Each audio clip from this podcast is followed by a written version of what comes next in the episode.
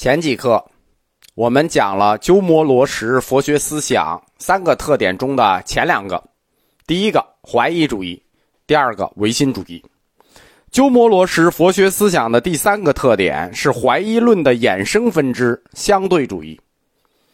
从主观唯心论，就是他思想的第二个特点，是一定会走到相对主义的。既然是认识论，那一定就是相对的。在西方哲学里，如果走到了相对主义，那就到了普达哥拉的诡辩学派了。在东方也一样，所以大乘中观派是所有学派里头最能辩论的学派。从主观唯心主义的立场出发，大制度论认为，人认识的种种现象都是虚妄的，人的爱憎感情的变化。就能决定那个对象的美丑差别，对吧？我今天心情好，哎，我觉得你怎么长那么好看？我今天心情不好，我觉得你怎么长那么难看？包括认识对象的性质，比如善恶是非，这都跟我们的感情变化有关。我们可能这会儿觉得他这事儿还挺对，啊，明天另一种情绪了，我们觉得这事儿做的很错。包括人日常感受里的凶吉呀、苦乐呀，这无不取决于人的主观精神。人的主观精神的总和，就决定了人的认识活动，进而也决定了人类对真理的判断。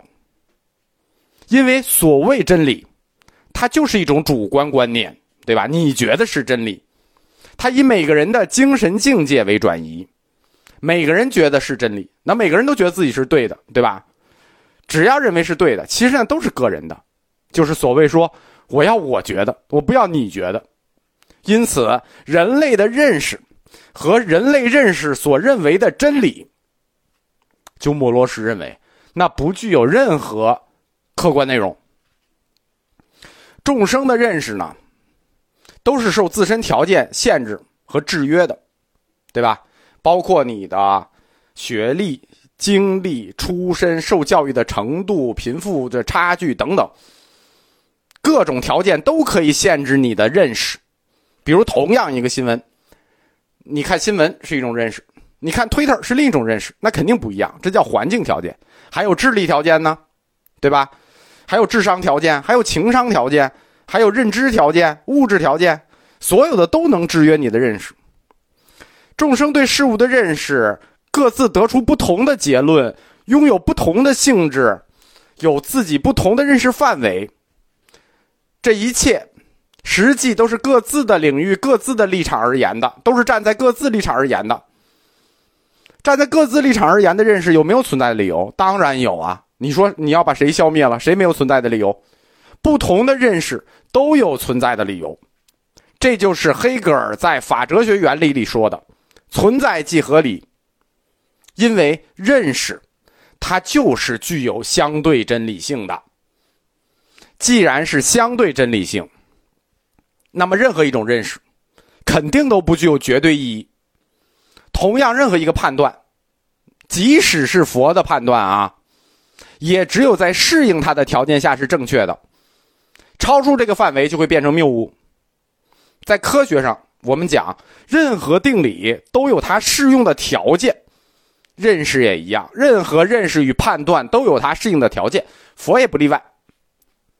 因此，一个认识、一个观点、一个判断，他们在语言形式上可能完全一样，就是说是同一句话啊，同一句话，同一个语言形式，一句话，但是这个内容在不同的环境里，可能就存在着真理与谬误的对立。什么意思呢？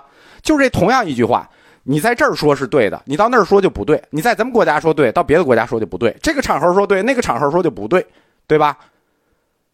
不同环境里，同一个认识，同一个观点，它也存在真理与谬误之间的区别。那么，把这个命题反过来推导，就是说，一个语言形式的命题在不同环境里，可能它就是谬误的。那是不是反过来，语言形式表示为相反的命题，其内容可能却是一致的呢？就是完全相反的两句话，但是他们要表达的是。同一个概念。刚才是一个概念表达了真理与谬误两种形式，现在有没有相反的两句话反而表达同一种概念呢？有啊。我们举一个庸俗点的例子啊，比如“我爱你”和“我恨你”，有可能这个人说我爱你和说我恨你，他的意思都是我爱你，对吧？话是完全相反的，但他表达的意思是一致的。《大智度论》虽然是鸠摩罗什翻译的龙树菩萨的书，但是我们可以看为他个人思想的一个整体总结与反应。他利用这种相对主义观点，想说明什么呢？就是一句话，有可能又是对的，又是错的；两句完全相反的话，可能说的是一个意思，可能都是对的啊，当然也可能都是错的啊。就是两句相反的话，可能都是对的；两句一样不是一句一样的话，可能在不同环境里又是错的。鸠摩罗什到底想表达什么？其实这里已经透出了一丝诡辩学的味道了。鸠摩罗什想说的是一个原则。真理不能是抽象的，真理必须是具体的，啊，这个原则是振聋发聩啊！就是刚才我们讲了那么一大段，就是同样一句话，在不同环境里，既可能是真理，又可能是谬误；不同的话，又可能表达同样一个意思。这一大串想说什么？说明真理不能抽象，必须具体，必须有环境，对吧？你不指出环境来，你单独的没有真理。真理不依托于环境，无法判断。它必须与活生生的世界联系在一起。那人类看待事物的美丑、善恶、是非，日常感受的凶吉苦乐，你在说我高兴，我难过，这个人美，这个人丑，你必须都有判断条件，必须都有具体的，对吧？你不能就单纯的说，哎，我觉得她很美。你觉得很美，搁到非洲，大家觉得这女的怎么长这么难看，这么白啊，对吧？呃，非洲觉得一美女来，我们就长这么黑啊。你没有环境，你所有的判断都不成立。真理必须具体。从这个原则出发，鸠摩罗什要求把真理放到一个具体条件下去考察。他这个要求，在佛教认识论里头是一个非常重大、非常重大的贡献。就是佛教认识论指出，所有的真理不可以抽象，真理必须是具体的，必须依托于环境。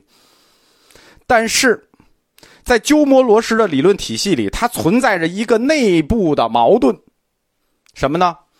就是它的第二个特点，就是主观唯心主义。什么叫主观唯心？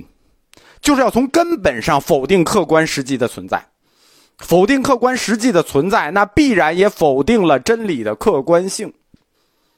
懂什么意思了吗？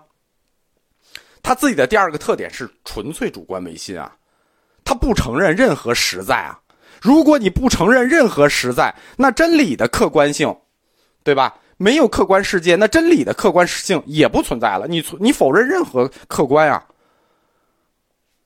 他等于他否定客观实在，意味着他否定了真理有客观标准，那他。先说，在佛教方法论里说，真理必须放到具体的环境里头去，真理才有意义。但是在他的佛学思想第二点里又说，压根儿就没有真理的客观标准。那你说让这个怎么弄吧？没法弄了，对吧？你按照他自己佛学理论的第二特点，这个逻辑倒推回去，等于他把真理要有具体性的要求也一起给否了，对吧？因为他否认有具体存在。他说：“真理必须放到具体的环境里才有价值，但这个具体的环境他又否定了，不存在，全部不存在，所以这就形成了理论悖论。我们说中观为什么难？里头全是悖论。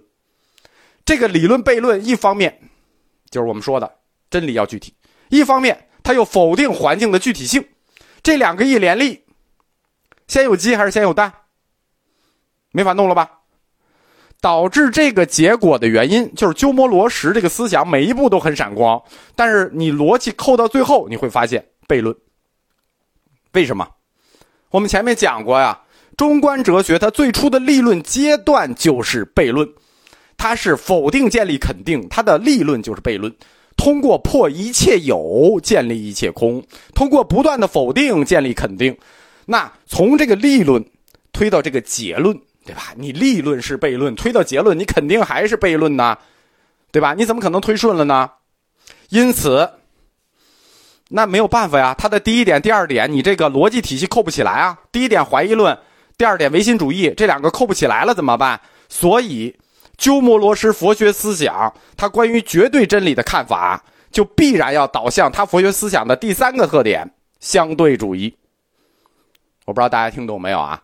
就是他的这个佛学思想的第三个特点——相对主义是必然的，就因为他前两个思想是一组悖论，所以他必须用第三个相对主义为他建立体系。